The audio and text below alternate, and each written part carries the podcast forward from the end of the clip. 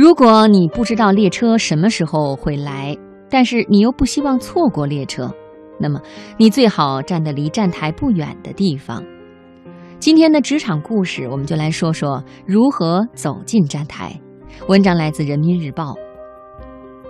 有一次，我招实习生，一个体校在读的女生来面试。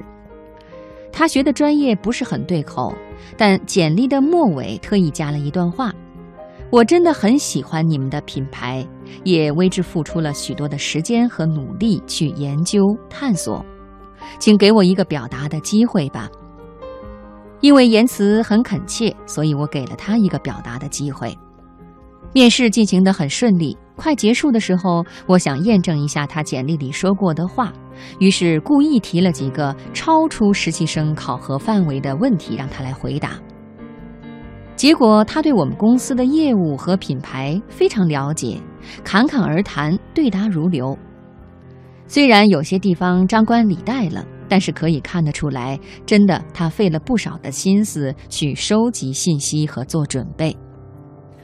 我很犹豫，因为他看上去很有潜力，可他又确实缺乏相关的经验。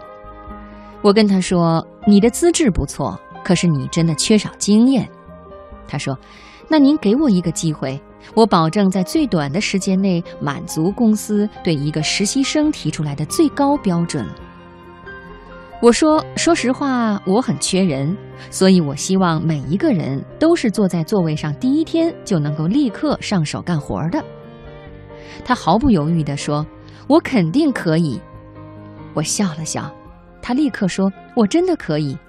您看，我大二时就考过了英语四级，可是高中我学的是俄文，英语完全是进了大学以后自己狂补上来的。”最后，我当然给了他这样一个实习的岗位，因为从头到尾他表现出来的那种恳切的心情，比其他任何客观条件都更能够打动我。虽然在同一批候选人里，他各方面的素质只能是算中等，但是他用每一个细节来说服我，他比其他任何一个人都更需要得到这样一个机会。一旦给了他，他就会用全力抓住，并且努力使自己与之相匹配。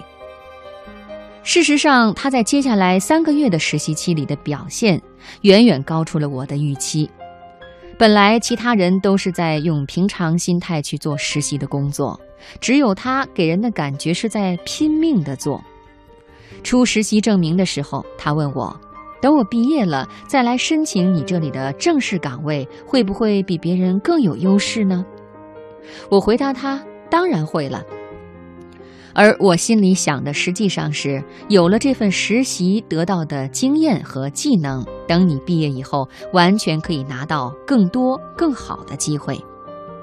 还有一次，老同学让我帮助他的一个师妹准备一个面试。之所以找到我，是因为师妹申请的岗位恰巧就是我曾经做过的岗位。这位师妹专程跑来找我，我们实际演练了一次，又通了两次漫长的电话，反复推敲一些细节说辞和可能出现的状况。我妈看到很奇怪的就问：“你不是不爱管这些闲事儿吗？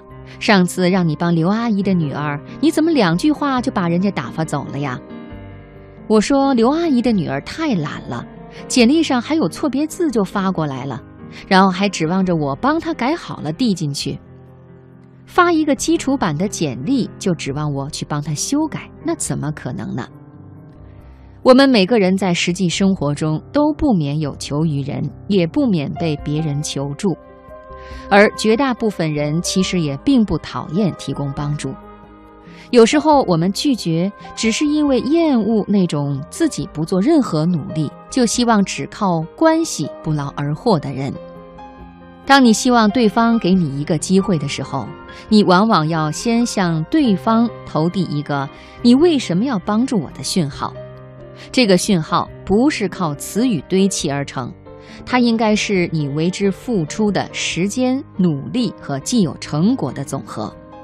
机会的大门不能空手叩响，你需要手里端着一些东西，在叩响大门的时候，给从门缝中窥视的守门人看清楚。